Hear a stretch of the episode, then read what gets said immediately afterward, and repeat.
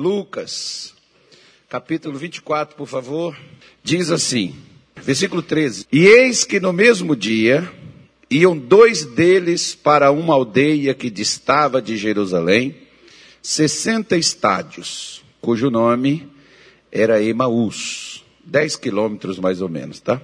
E iam falando entre si tudo o que havia sucedido. E aconteceu que, indo eles falando entre si e fazendo perguntas um ao outro, o mesmo Jesus se aproximou e ia com eles. Mas os olhos deles estavam como que fechados, para que o não conhecessem. E ele lhes disse: Que palavras são estas que caminhando trocais entre vós? E por que estáis tristes? E respondendo um, cujo nome era Cleopas, disse-lhe: És tu só peregrino em Jerusalém? E não sabes as coisas que nela têm sucedido nestes dias? E ele lhes perguntou: Quais? E eles lhe disseram: As que dizem respeito a Jesus, o Nazareno, que foi um profeta poderoso em obras e palavras diante de Deus e de todo o povo. E como os principais dos sacerdotes e os nossos príncipes o entregaram à condenação de morte e o crucificaram. E nós esperávamos que fosse ele o que remisse Israel. Mas agora, com tudo isso, é já hoje o terceiro dia, desde que essas coisas aconteceram. É verdade que também algumas mulheres dentre nós nos maravilharam, as quais de madrugada foram ao sepulcro e não achando seu corpo voltaram, dizendo que também tinham tido uma visão de anjos, que dizem que ele vive. E alguns dos que estavam conosco foram ao sepulcro e acharam ser assim, como as mulheres haviam dito, porém não o viram. E ele lhes disse: Ó nécios e tardos de coração para crer tudo o que os profetas disseram. Porventura, não convinha que o Cristo padecesse essas coisas e entrasse na sua glória? E começando por Moisés e por todos os profetas, explicava-lhes o que dele se achava em todas as Escrituras. Digam graças a Deus. Vamos aqui à mensagem hoje. Esses dias, por exemplo, me veio ao coração, não foi Deus que mandou, não, tá, irmão? Porque, às vezes, é, é bom a gente trabalhar com um tema, com um objetivo. Se eu quero encontrar ouro, eu devo ir onde possivelmente exista ouro, senão eu vou cavar né, no lugar errado, vou perder meu tempo, vou perder minhas forças e vou ficar frustrado. Se eu quero alcançar um objetivo, eu preciso focar naquilo. Por isso, no mês de janeiro nós falamos sobre esperança, no mês de fevereiro nós falamos sobre é, perseverança, para perseverar nas adversidades. No mês de março nós falamos sobre é, oração, e nesse mês de abril eu vou falar sobre engano. Não sei porquê, mas vou falar sobre engano. Porque engano é uma ferramenta, aliás, foi a primeira ferramenta que Satanás utilizou para derrubar o homem, para fazer o homem se afastar de Deus. Às vezes as pessoas dizem assim, pastor, mas foi a desobediência. É, você tem certeza? A desobediência foi consequência, mas o que foi utilizado, a ferramenta utilizada. E me faz lembrar uma vez que eu conversava com um rabino muito inteligente, e ele disse uma coisa para mim, ele falou assim: "Olha, pastor, se qualquer pessoa entendeu o capítulo 1 até o 3 de Gênesis, ele vai entender a Bíblia toda, porque se resume tudo ali. Como os judeus, por exemplo, uma letra para eles é quase uma palavra, nós olhamos assim, mas três capítulos resumem a Bíblia? Bom, teoricamente sim. Se você analisar a criação, quem fez, como era, como estava, se você analisar o que levou o homem a cair, o que levou o homem a fracassar, se você for verificar isso, você vê que as coisas somente se repetem em lugares diferentes, com pessoas diferentes, mas a causa é sempre a mesma. Adão e Eva, eu gosto de uma mensagem do missionário, caso você tiver oportunidade de assistir, tem ela em DVD, tem ela em, em CD, na, eu me lembro dela em CD ainda. É, essa mensagem, ela é bastante interessante porque diz assim: considerai-vos como mortos para os pecados. O restante do versículo seria: e vivos para Deus. Mas o missionário colocou só o título assim: considerai-vos como mortos. Né? Então, é o título dessa mensagem.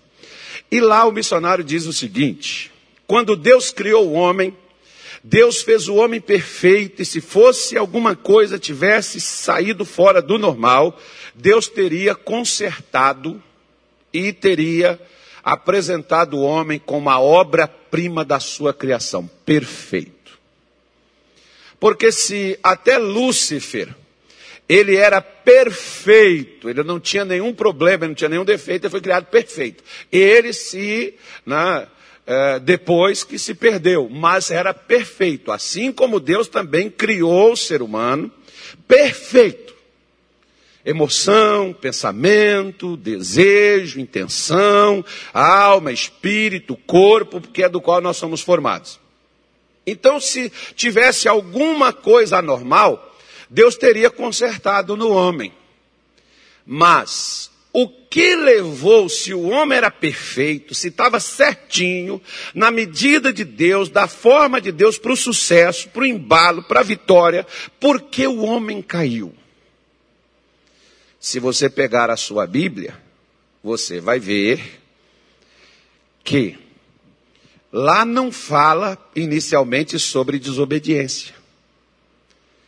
Paulo, por exemplo, em 1 Coríntios 11, se não me falha a memória, não sei se é o primeiro ou se é o segundo, 11, 11, versículo 3, Paulo diz: Porque eu temo que assim como a serpente enganou a Eva, também vos engane e vos aparte da simplicidade que é em Cristo Jesus. Então, Paulo está falando que a serpente, quer dizer, Satanás, ele utilizou o engano para poder fazer com que Eva caísse, e por consequência, Adão foi levado junto com ela.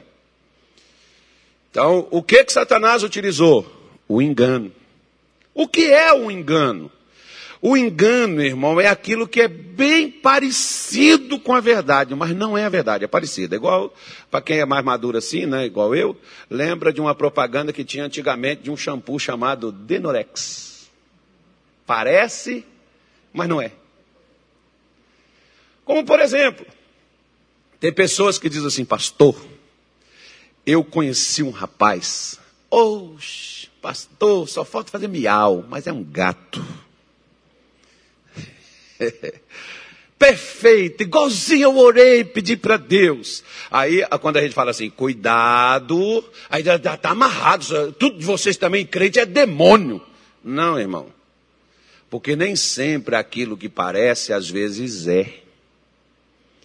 E já vi muitas pessoas dizendo assim: se eu soubesse que essa pessoa era assim, antes de eu ter me casado com ela, eu tinha pensado duas vezes. Pois é, você casou então?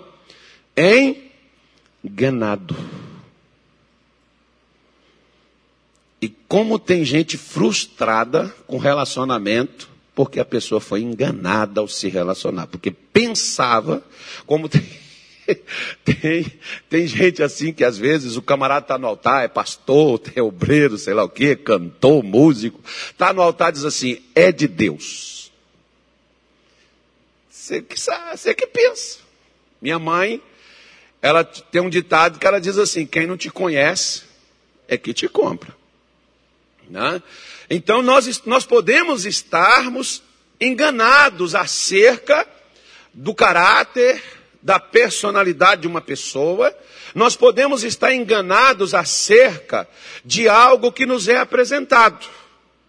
Nós podemos estar estarmos enganados dentro de algo como este. Quem trabalha com esse conceito do engano, principalmente contra o crente, Satanás.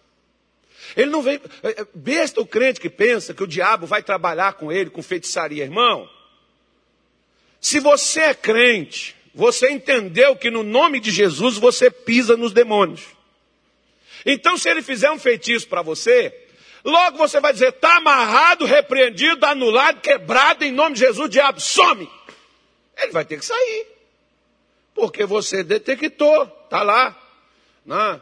Ah, vai trabalhar contra você na bruxaria, botar um trabalho na sua porta, botar. Não vai, filho. O diabo trabalha com o crente. É fazendo algo na cabeça da pessoa para que a pessoa não se lembre do que ela é, do que Deus deu a ela, o que Deus fez por ela, do que ela tem direito, para que a pessoa não leve a sério aquilo que Deus falou. E você pode ver isso aqui, né, com dois desses discípulos aqui, e não era só os dois, não. Que estavam tristes, que estavam dentro de uma casa escondidos, porque tinha medo de morrer.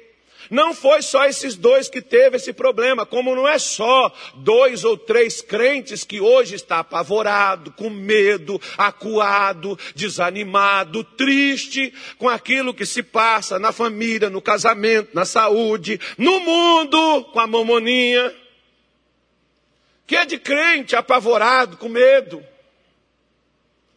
Eu recebo, às vezes eu converso com as pessoas, e eu, eu, eu, percebo que o maior problema das pessoas nem é o mal, é o medo. Porque Jó diz: o que eu temia, me veio, o que eu receava, me aconteceu. O pavor né, que vem sobre nós. Você vê, por exemplo, que esses discípulos aqui tinham uma grande esperança. Ele está dizendo, nós esperávamos que ele que fosse remir Israel, ele que ia mudar a nossa história, ele que ia mudar a nossa vida, ele que ia transformar a gente, ele que ia mudar a nossa família, ele que ia mudar a nossa prosperidade, mas morreu. Ele era poderoso, ele era um profeta, ele era de Deus, tinha milagre. Amém. Mas, para os outros, tem crente que diz assim para mim, pastor, eu oro pelos outros e Deus abençoa, eu oro por mim e Deus não faz nada. Ué, que incoerência é essa se Deus me usa para ajudar você, mas ele funciona para você, mas não funciona para mim? Qual é o problema? O problema é que o doutor Terry Osborne, uma certa vez, fazendo uma reunião com nós pastores lá em São Paulo, eu tive a oportunidade de estar nesse culto, e ele disse assim, pastor, se você crê na palavra, pregue. Se você não crê, pregue a si mesmo, porque quem ouvir a crer. Então qual é o problema? o problema é que às vezes a pessoa, como esses discípulos aqui, eles apresentaram Jesus igualzinho ele era. Poderoso, profeta de Deus, usado por Deus, milagre, manifestação. Como tem muita gente que também fala a mesma coisa, pastor, Deus é poderoso, Deus é grande, eu creio, Jesus é o caminho, a verdade e a vida. Então me responda, por que, que você está triste? Por que, que você está decepcionado? Por que, que você anda frustrado? Por que, que você está desanimado?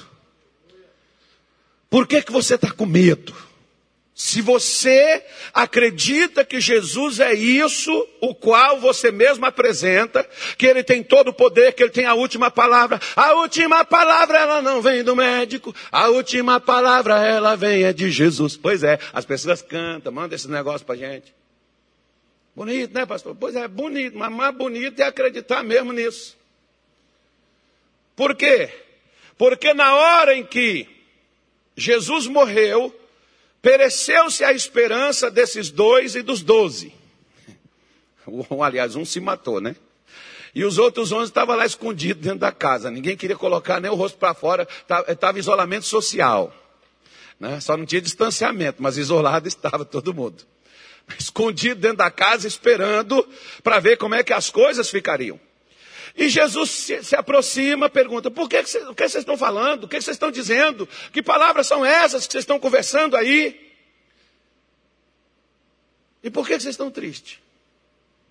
Aí, porque Jesus, o Nazareno, profeta de Deus, usado por Deus em milagre, homem poderoso, ele, ele morreu, o pessoal pegou ele, matou ele, ele até falou que ia ressuscitar no terceiro dia, até veio uma mulher que falou que viu ele, mas a mulher era perturbada, tinha demônio nela, ela foi liberta, acho que é demônio que está voltando.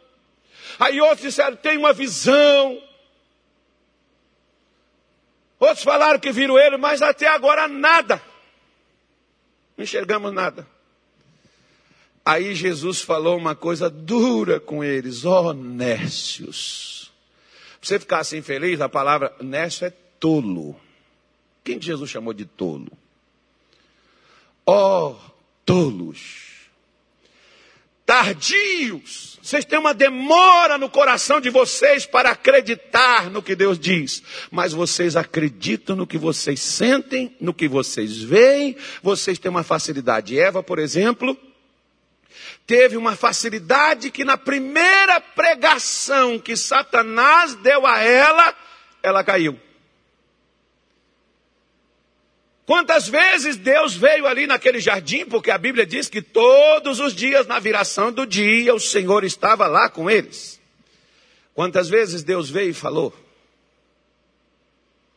Quantas vezes o seu pai, desde que você nasceu, cresceu, começou a falar com você, mas aí vê um malandro lá, diz que seu pai está errado, que seu pai é cafona, que seu pai é ultrapassado, joga uma lábia em você e leva para onde não deveria ter ido. É o que acontece. Você está na igreja há tantos anos escutando a pregação da palavra de Deus. Aí vem um louco, um depravado, um déspota. Aí começa a falar as coisas com você e você acredita naquilo que aquela pessoa está falando. Mas quantas vezes você já escutou pregação sobre Jesus dentro da igreja? Aí você olha e diz assim, mas o pior, pastor, é que as circunstâncias, elas provam que a realidade é eu tenho que concordar. Eu sei que pode estar errado, mas as circunstâncias é que está acontecendo. Ah, é? Pois é. Aí você vê, por exemplo, quando Jesus diz para eles, não convinha que isso acontecesse. Vocês acham que Deus perdeu o controle das coisas? Vocês acham que Deus não tem o, o domínio, o poder do que ocorre na, no mundo, na vida, principalmente do seu povo?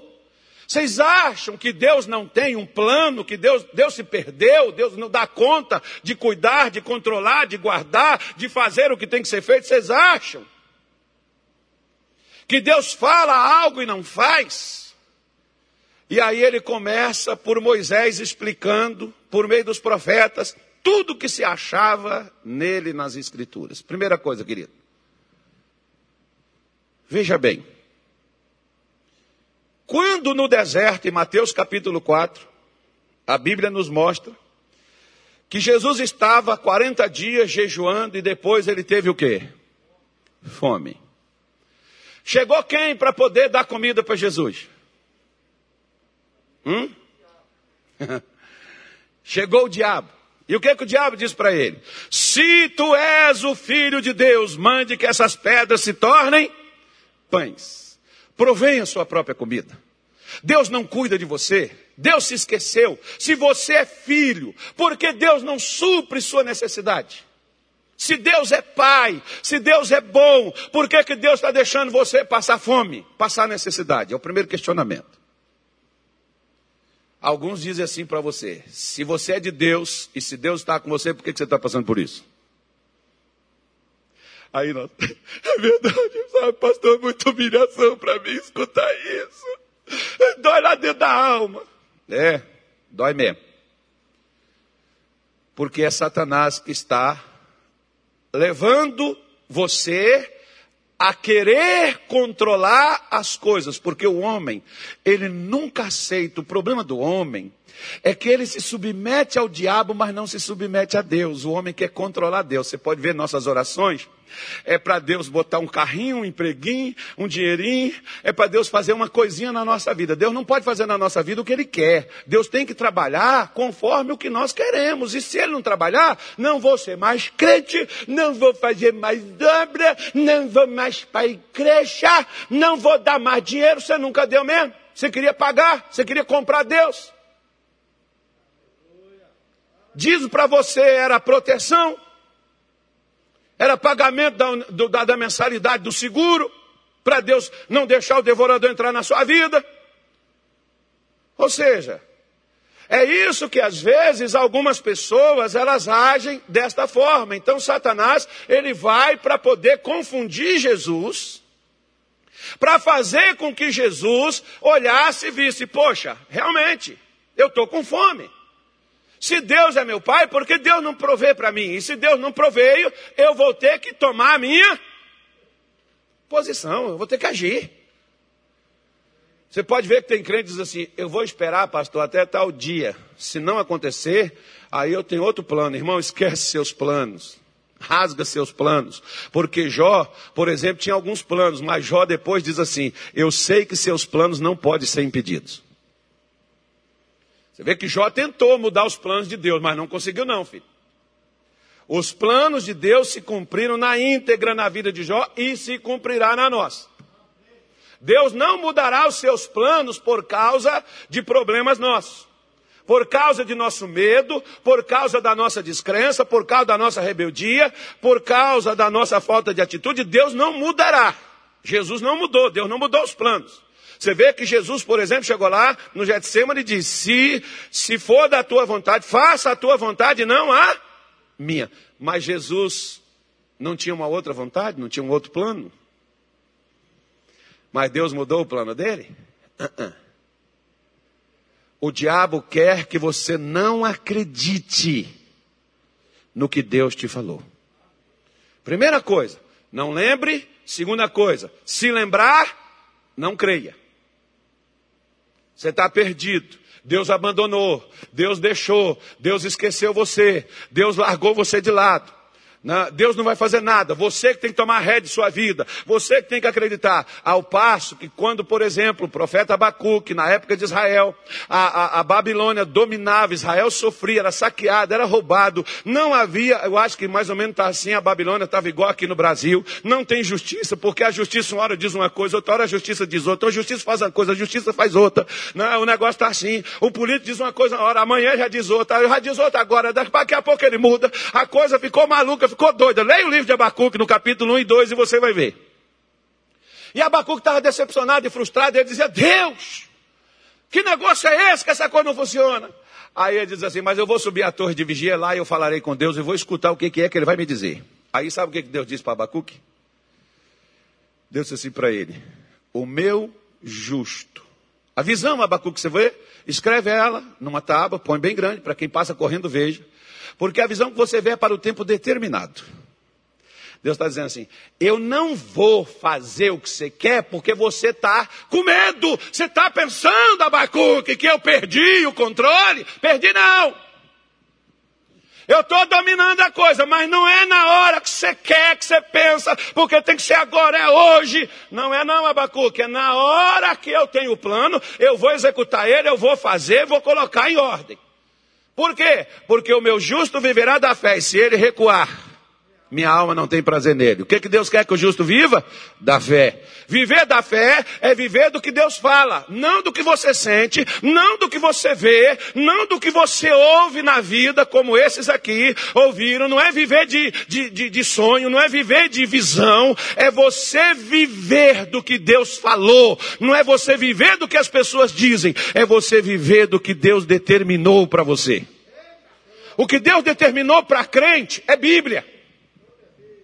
Só que nós, mas a Bíblia é ultrapassada, quer ver só? Olha a resposta de Jesus para Satanás. Mateus capítulo 4. Coloca lá de novo, filho. Onde é que estava? Isso. Vamos voltar lá, que eu já estou terminando. Digam graças a Deus. Amém. Sei que vocês querem ir embora. Né? Se tu és o filho de Deus, então olha a dúvida que ele quer, se. Já é para fazer Jesus, é realmente, ó, eu tenho que provar que eu sou, né? Se eu sou de Deus. Irmão, deixa eu falar uma coisa com você. Deus sem você ou sem eu, Ele é Deus. Agora nós sem Deus não somos nada, viu, filho?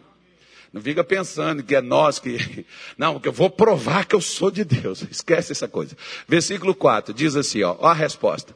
Porém, respondendo Jesus, o que, que Jesus respondeu? Hã? O que, que Jesus respondeu, igreja? Como é que você tem que responder as suas dúvidas? Como é que você tem que responder suas tristezas? Como é que você tem que responder o seu medo? Como é que você tem que responder sua incredulidade? Como é que você tem que responder ela?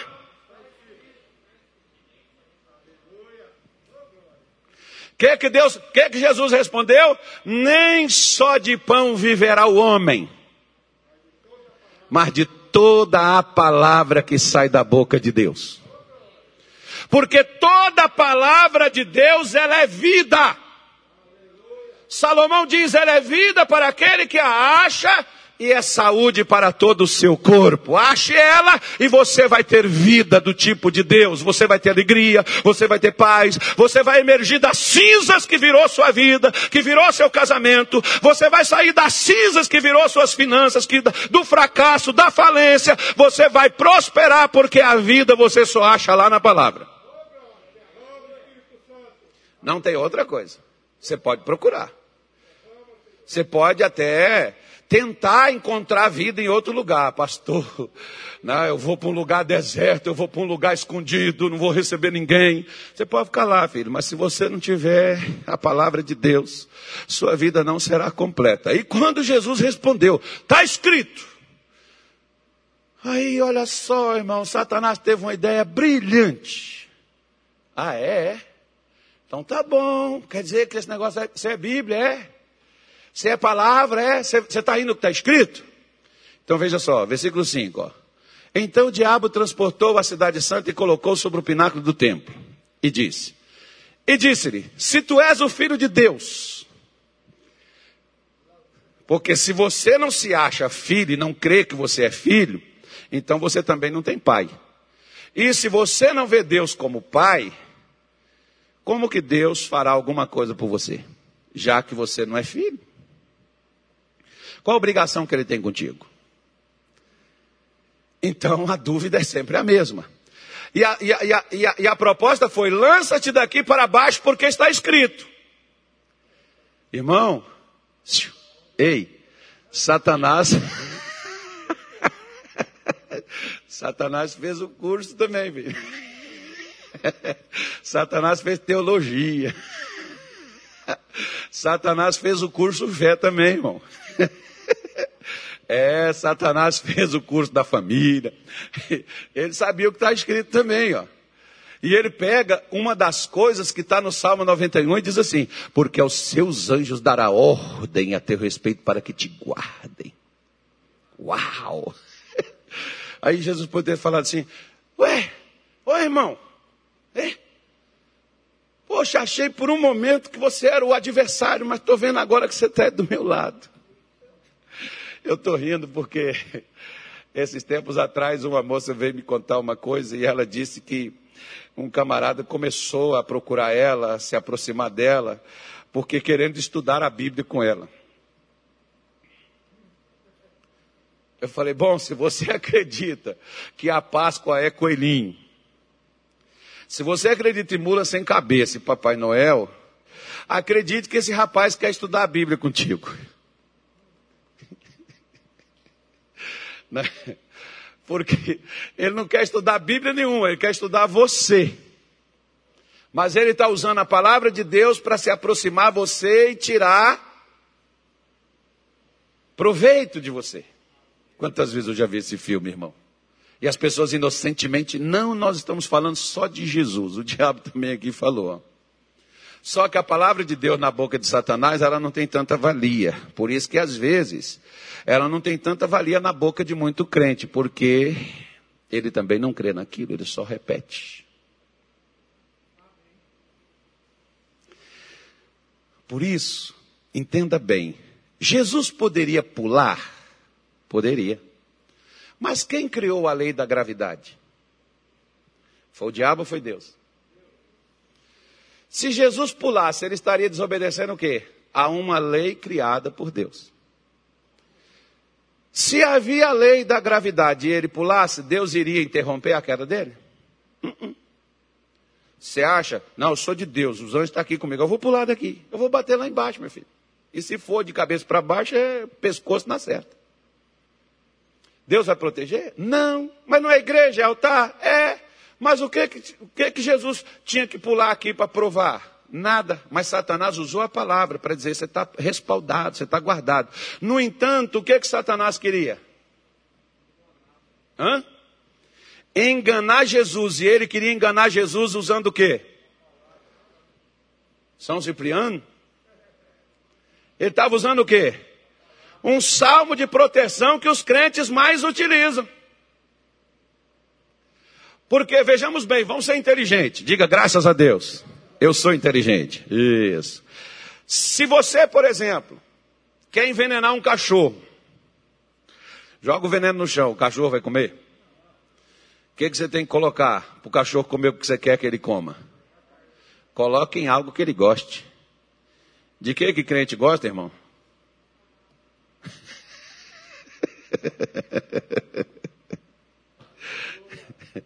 O que que Satanás vai usar para te enganar, irmão? Por que, que você precisa conhecer a palavra de Deus, como Paulo diz em Timóteo 2,15, né, que o, o bom obreiro tem que saber manejar bem a palavra da verdade. Manejar, irmão, não é você saber Gênesis, Levítico, Números, Deuteronômio. Isso é bom, você pode saber. Isso não é manejar, não. Ah, onde é que está primeiro Timóteo tal? Não, não é isso. Manejar é igual o Paulo está falando. O bom soldado, né, você pode ver até no filme. Hoje, por exemplo, eu estava vendo um filme bíblico lá, mas tinha uma luta lá, no pessoal lá. Tá, pá, pá, o cara na espada, vum, vum, vum, vum. aí o cara virou as costas pro outro, de repente, vem, quando jogou, jogou lá para cima tal. Aí virou assim, ó. Você tem que estar tá atento e não deixar a sua guarda você tem que cobrir, você não pode virar as costas para o seu adversário. Ou seja, o cara tem que saber manejar o quê? A espada. Fazer o uso dela. O que que Paulo fala, por exemplo, que as escrituras é? É a espada do Espírito. O que, que eu preciso saber? Eu preciso utilizar ela para quê? Para neutralizar até mesmo as propostas que Satanás utiliza, usando a palavra para me enganar. Por que, que os discípulos estavam tristes? Porque eles estavam observando fatos. Por que, que os crentes hoje estão tristes e estão com medo? Eles estão observando fatos, eles não estão observando as escrituras. Se você observar a escritura, você não vai temer coisa alguma. Você não vai ficar receoso, você não vai ficar preocupado, você não vai ficar chateado, aborrecido, porque você está vendo coisas estranhas acontecerem. Jesus disse assim: Isso tinha, aconteceu porque tinha que acontecer e está dentro do controle de Deus. Outro dia um camarada chegou para mim e disse assim: Pastor, perdi meu pai para esse maldito Covid. Falei assim, irmão, eu acho que não foi o Covid, não. Que é isso, pastor? Ele estava, foi lá, saiu no laudo lá, tá isso aqui. Como também um dia vai aparecer no meu laudo, no seu, vai aparecer um monte de coisa. Se Jesus não voltar antes, vai. Travou o rim, infecção não sei da onde, não sei o que lá mais, papapi, papapá, caixinha de fósforo. Vai aparecer. Né? Só que, eu disse assim para ele: quem é que tem a chave da morte do inferno? Segundo diz a Bíblia. Então não foi o Covid que levou, quem levou foi Jesus. Meu pai, em 2010, teve um AVC, do AVC veio não sei o quê, não sei o quê veio não sei o quê, deu umas cinco coisas lá. E meu pai foi. Mas quem levou meu pai? Na UTI, despedindo dele, ele diz assim para mim: Nós nos encontraremos lá em cima. Eu não posso acreditar que o meu Jesus é tão oco, broco, lerdo, mole, que ele perca por uma coisinha daquela, né, irmão? Eu não posso deixar de entender que apenas vai aparecer algo para conferir uma coisa. Mas nada está dentro ou está fora do controle de Deus. Só que nós pensamos, como os discípulos pensaram aqui, ó, não tem jeito, perdemos, era ele, agora não é mais. Eles deixaram suas casas, eles deixaram suas famílias, agora estão retornando tristes, desanimados, abatidos. Eles estão voltando lá chateado, poxa, frustrado. E Jesus disse: O que, que foi? E a Bíblia diz: os olhos deles, não é os olhos da carne. Como, por exemplo, para a gente poder terminar, segundo aos Coríntios, capítulo 4, versículo 4, põe na tela, por favor, filho. Já vou terminar, digam graças a Deus. Isso. Pode dar o pastor Nilton fazer esse culto da noite. É só hoje também, né? Semana que vem eu não tenho mal o culto da noite. Bom, vamos deixar ver se os caras. vamos deixar ver se os homens decidem, né? Agora quem decide se tem ou não tem é os homens, né? Deus não decide mais nada, né? Você está pensando que Deus perdeu o controle? Perdeu não. Deus vai pegar na curva. Pode esperar para você ver. Na curva do vento vai pegar a coisa. Vou lá, diz assim, ó. Nos quais o Deus deste século, o que, que ele cegou? Entendimento de quem? Qual era o problema dos discípulos e qual é o meu e o seu problema? Não foi pregado para eles? Eles não criam quando Jesus estava vivo e falando, eles não acreditavam? Sim ou não? Um pastor amigo meu, ele perdeu a esposa dele, eu não me lembro quando, e ele era um homem muito usado por Deus em cura, libertação, essa coisa toda. E um dia ele confessou para mim, diz assim, cara, você sabe que está sendo mais difícil para mim? Eu falei, o quê? Ele diz assim, pregar sobre cura, porque a minha mulher morreu com câncer. Eu falei, é? Eu falei para mim também, quando meu pai morreu, Eu fiz uma campanha dos 30 dias com a igreja do Pará, os pastores, obreiros, inclusive, no dia que ele morreu, a gente tinha terminado de fazer uma vigília, e na vigília nós fizemos um clamor pela restauração dele, e quando foi de manhã cedo, meu pai estava morto. Engraçado, né? Aí nós falamos assim: o que, que adiantou? Orei, fui para a igreja, jejuei, e não consegui. Está vendo aí? Quem é que está trabalhando para fazer a gente duvidar que Jesus é o que ele diz ser? Quem? Trabalhou na cabeça daqueles dois discípulos e que, quem tenta trabalhar na minha, porque o passarinho pode assentar na sua cabeça, ele não pode fazer ninho. O diabo pode vir com essas propostas, ele não pode permanecer aí. Ele podia trazer aquilo dali na cabeça dos, dos, discípulos de Jesus. Ele não poderia permanecer como eles permaneceram. Mas para a graça de Deus, Jesus interferiu atravessando seus caminhos e mostrando a eles, abrindo seus olhos, fazendo eles voltarem.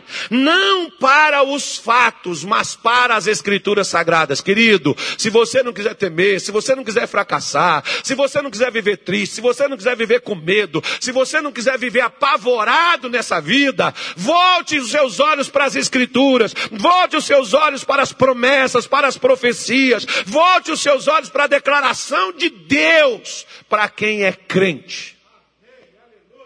Eu gosto de ler Mateus 24, porque Jesus diz assim: ó, vai ter terremoto, peste, guerra, fome, vai ter tanta coisa. Mas ele diz assim: não tem mais. Por quê? Porque quem está ferrado, irmão, é quem está com medo. Porque quem crê estará guardado e protegido, assim como guardastes. O que Jesus falou, se não me falha a memória, foi para a igreja de Pérgamo, não me lembro qual foi delas. Mas, como diz o crente, está na Bíblia.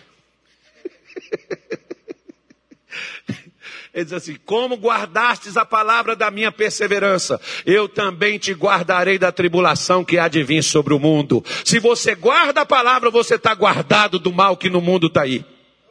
Se você não guarda a palavra, irmão, aí você vai ter dificuldade. Aí você vai entristecer, aí você vai desanimar quando tiver um revés, quando tiver alguma coisa. Aí você vai dizer, não dá, porque, poxa, eu sou fiel, eu busquei a Deus e Deus não, Deus não correspondeu, Deus não me ajudou. E é nessas horas que Satanás mais vem e diz assim, tá vendo? Se você é crente, por que você está passando por isso? Aí você diz, é verdade. Não sei por que, que Deus não me abençoa, pastor. Não sei por que, que está acontecendo comigo. Deus me abandonou. Será? Acho que não. Hoje, no caminho de Emaús, o Cristo que ressuscitou naquele mesmo dia está atravessando hoje no seu caminho para dizer a você: não perca a sua esperança. Volte-se para as Escrituras Sagradas, volte-se para a palavra de Deus. Não perca a sua fé, não perca a sua esperança. Ainda tem muitas coisas que Deus vai fazer através da sua vida, ainda tem muitas alegrias que você vai ter com Deus, ainda tem muitas conquistas que você vai alcançar com Cristo, porque em todas estas coisas somos mais que vencedores. Vamos ficar em pé, sentado ou deitado, ou de cabeça para baixo? Pastor Nilton, vamos embora lá? Olha, você de casa, amanhã a gente volta os nossos cultos aqui, oito da manhã, meio-dia. Três da tarde e sete da noite. Às 20 horas tem o toque de recolher, nós vamos respeitar aí. Hoje o governador abriu, né, por ele próprio, iniciativa dele, para a gente poder celebrar a Páscoa. Que Deus abençoe a ele, ou quem deu a ele a ideia de fazer isso. Embora muitos insensíveis, né, como disse aí o prefeito de uma cidade, lá de Minas Gerais, da minha terra. O prefeito diz que acredita tanto em Cristo como ele acredita no coelhinho da Páscoa. É, irmão. É triste, é lamentável você ver, porque nós podemos não ter a fé de alguém, mas se a pessoa quer demonstrar a sua fé, que ela demonstre a sua fé. Ela tem liberdade para isso. Não, a gente não tem nada a ver com a fé dos outros. Como nós não temos nada a ver com a incredulidade dele. A incredulidade dele é dele.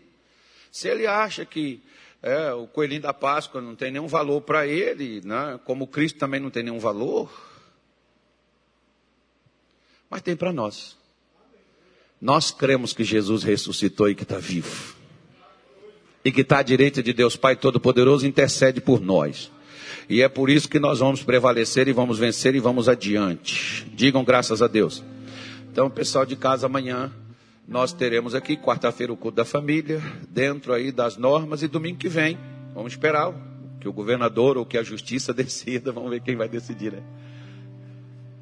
Se vai ter domingo, se não, domingo nós temos sete da manhã e às dez. Se abrir, nós teremos à noite também. Se não abrir, nós estaremos dentro do que for permitido e continuaremos firme olhando para a palavra de Deus, porque o nosso Deus está trabalhando e a igreja vai sair forte de tudo isso que está acontecendo. Vamos buscar a Deus de coração, de alma. Vamos olhar para a palavra de Deus, porque de lá virá o nosso socorro. Eu olho para os montes, de onde vem meu socorro.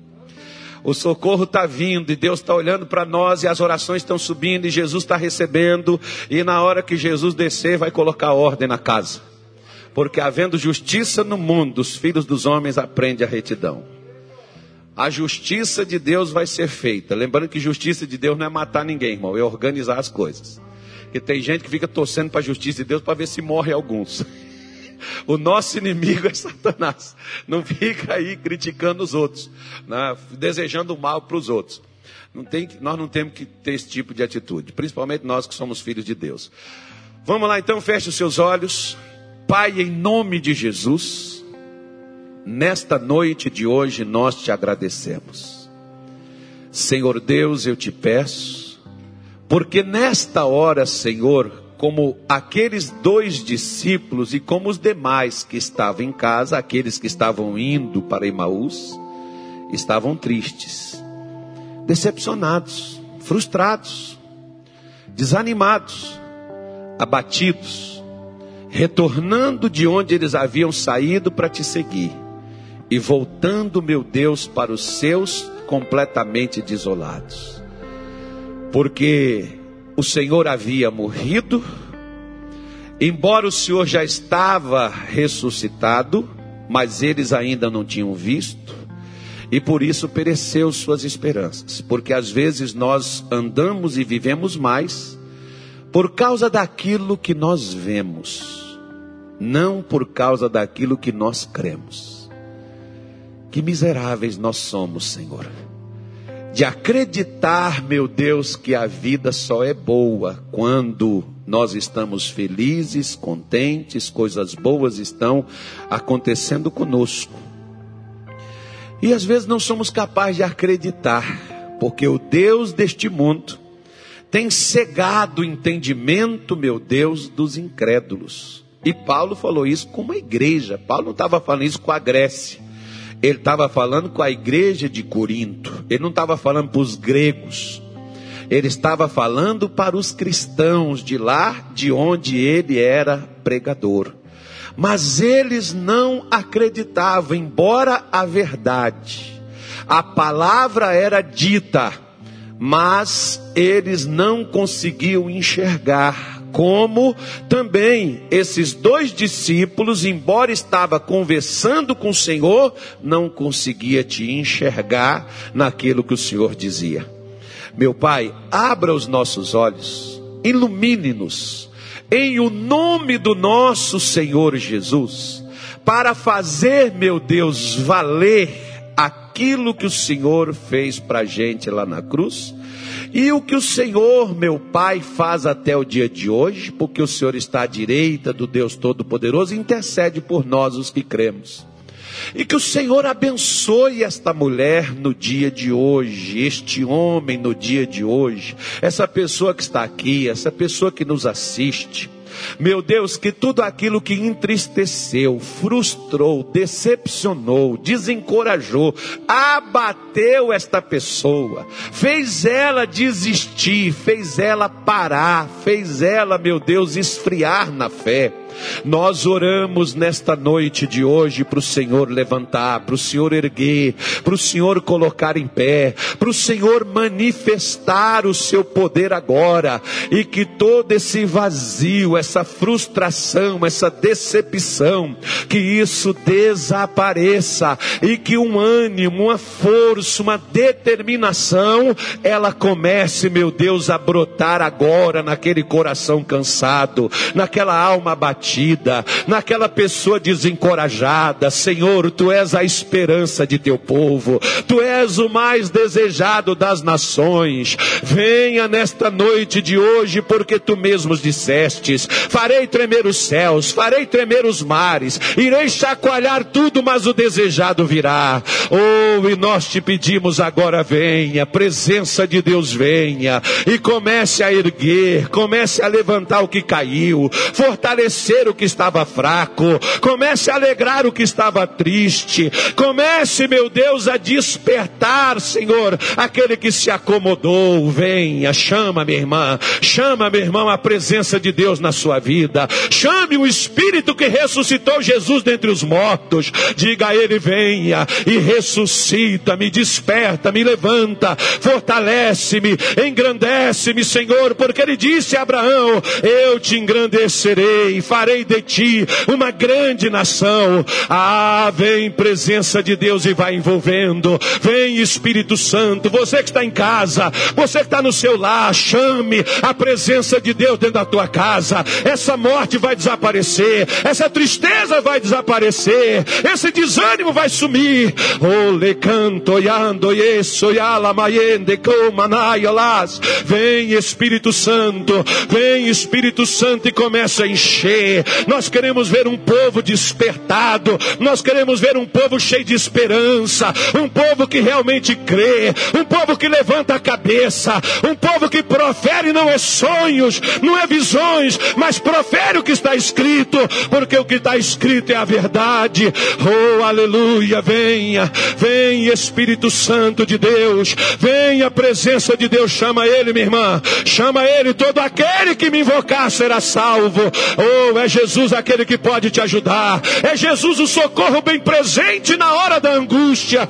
Clama para Ele agora. Se você está angustiado, clama a Ele agora, Ele te ouvirá. Ele virá ao seu encontro. Ah, em nome de Jesus que seja quebrado todo mal, toda oposição, todo vazio, toda fraqueza, toda frustração, toda tristeza, toda angústia, toda praga, toda doença, todo medo, todo, todo todo mal que afligiu e que fez essa pessoa ficar paralisada, toda estagnação, toda paralisação do emocional, do espiritual, do físico, da família, das finanças, nós oramos em nome de Jesus, nós oramos em nome de Jesus. Todo pânico, todo medo, toda insegurança, toda dúvida, saia, não vai prevalecer, não vai continuar, não vai agir.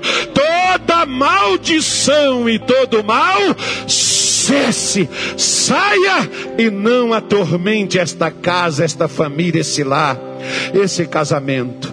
Oh, querido Pai, em o nome do nosso Senhor Jesus, coloque, meu Deus, a tua bênção sobre a vida desta mulher, sobre a vida deste homem. Senhor, olhe para todos aqueles que no decorrer deste dia nos passaram pedidos de orações. Aqueles, ó Deus, que estão contaminados com este mal. Não os deixe desistir. Não os deixe fracassar. Firma-os, encoraja-os.